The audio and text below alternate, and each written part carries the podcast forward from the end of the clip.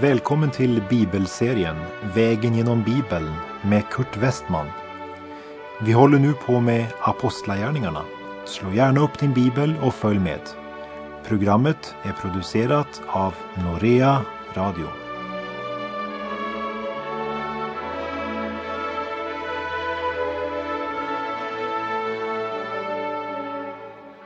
Vi avslutade förra programmet med de sista verserna i Apostlagärningarnas femtonde kapitel där det berättades om starten på Paulus andra missionsresa. Det började med en konflikt mellan Paulus och Barnabas. Och Barnabas tog Johannes Markus med sig och reste till Cypern. Paulus och Silas reste genom Syrien och Kilikien och styrkte församlingarna där.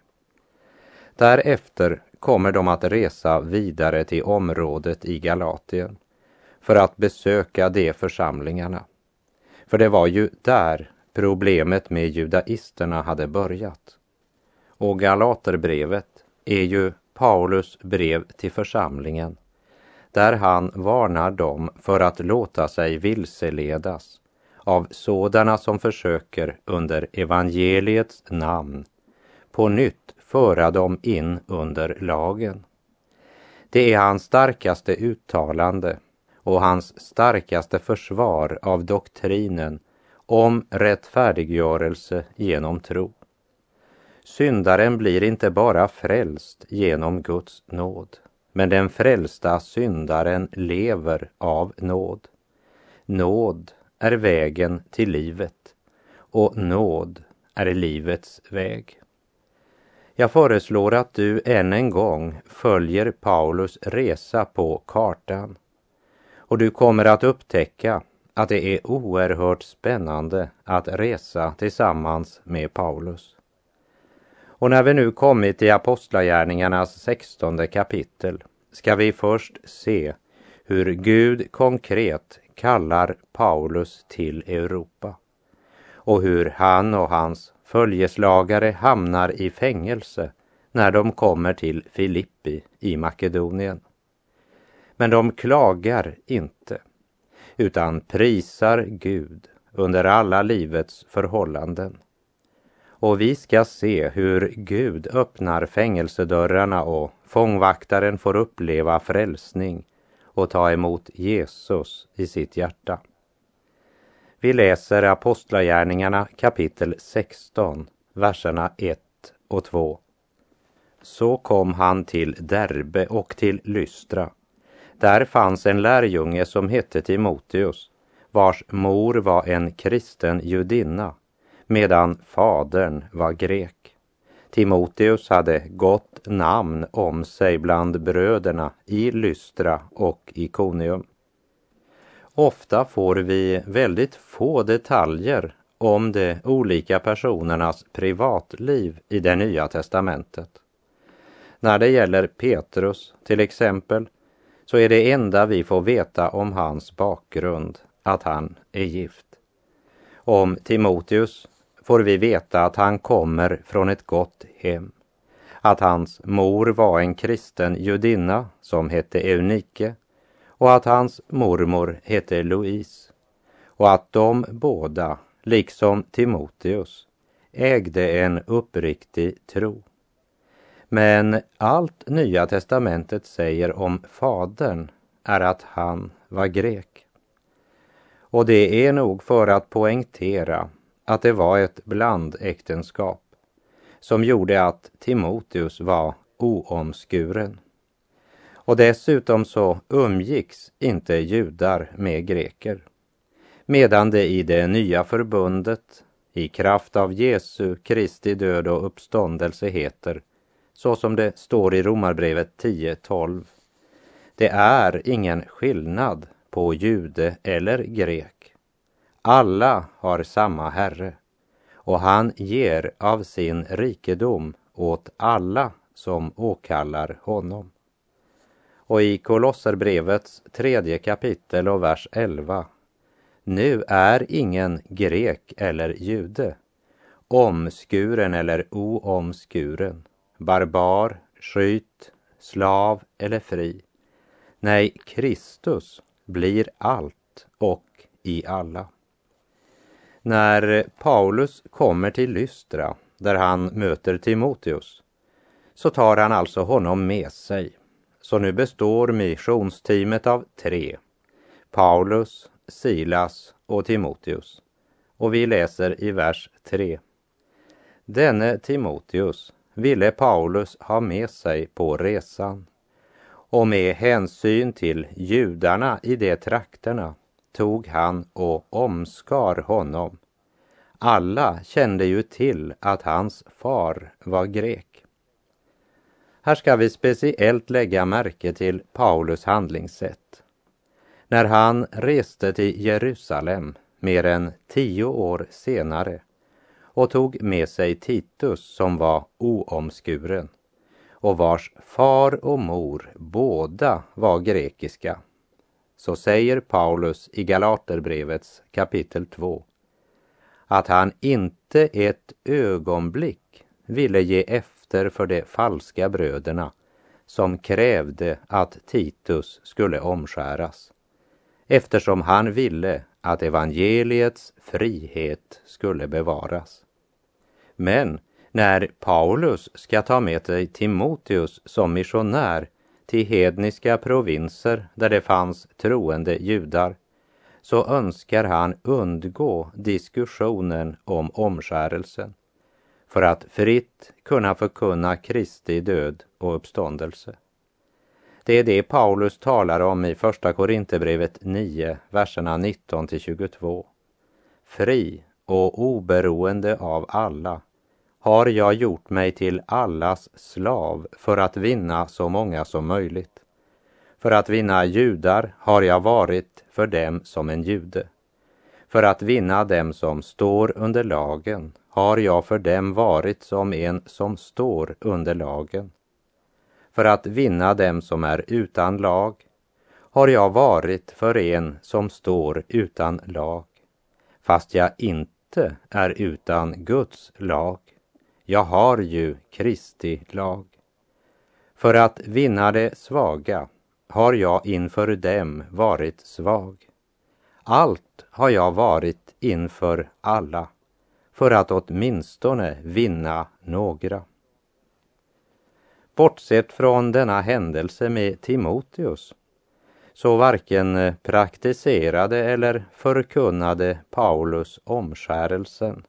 Tvärtom så säger han i Galaterbrevet 5.2 Hör på vad jag säger er, jag Paulus.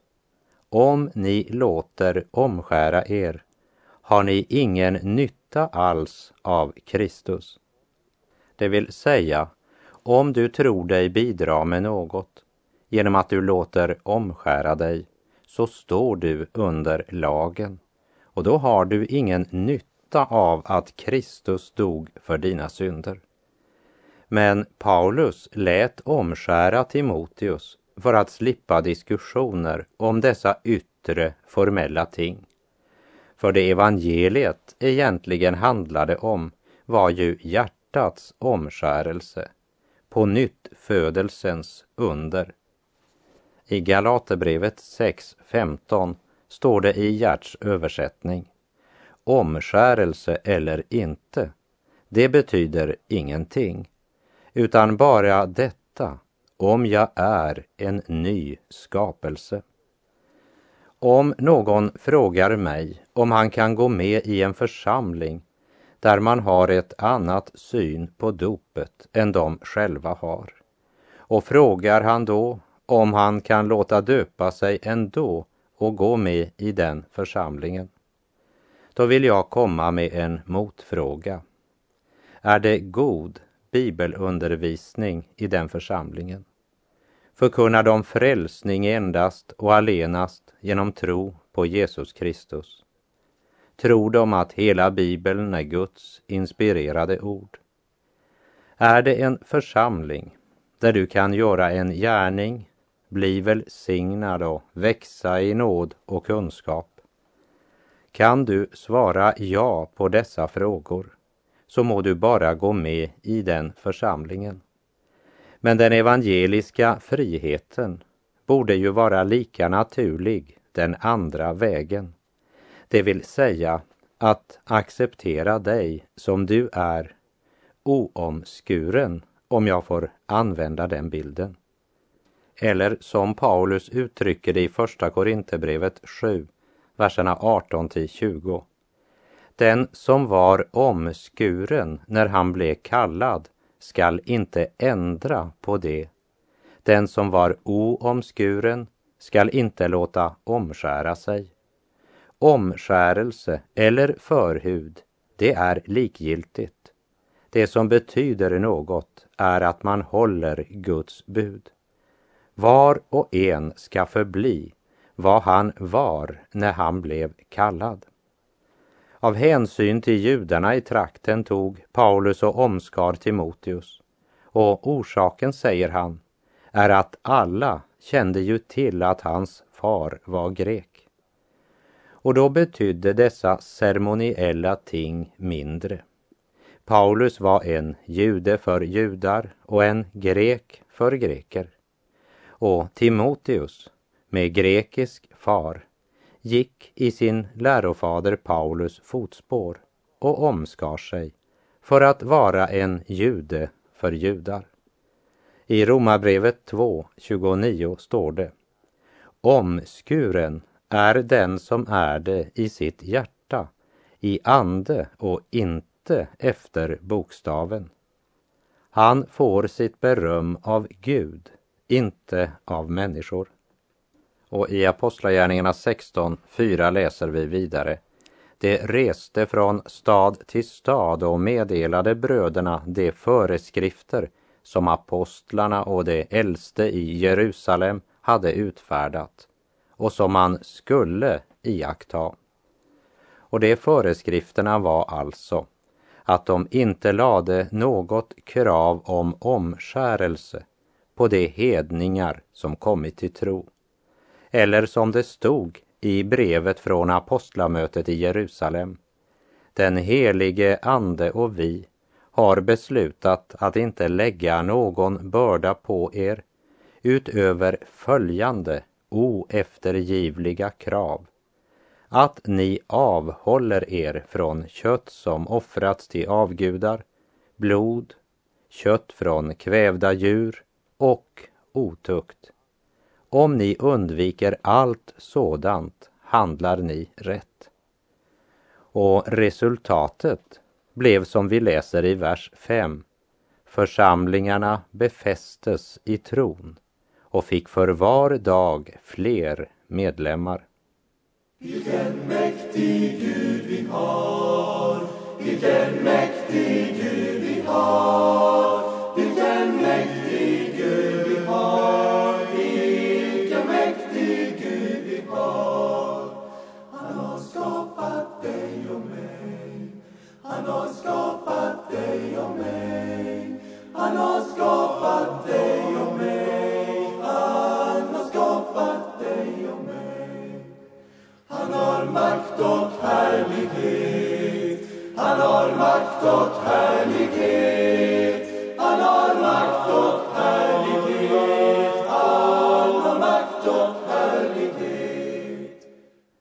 Apostlagärningarna 16, vers 6. Det tog sedan vägen genom Frygien och Galatien eftersom den helige Ande hindrade dem från att förkunna ordet i Asien. Här talar Bibeln om direkt vägledning som en del av aposteln Paulus liv. Och det är något som det är viktigt att vi blir påminda om idag. För det är långt ifrån alla kristna som har det lika klart för sig, även om Bibeln tydligt vittnar om detta. I Efesebrevet 5, verserna 15 till 17 står det.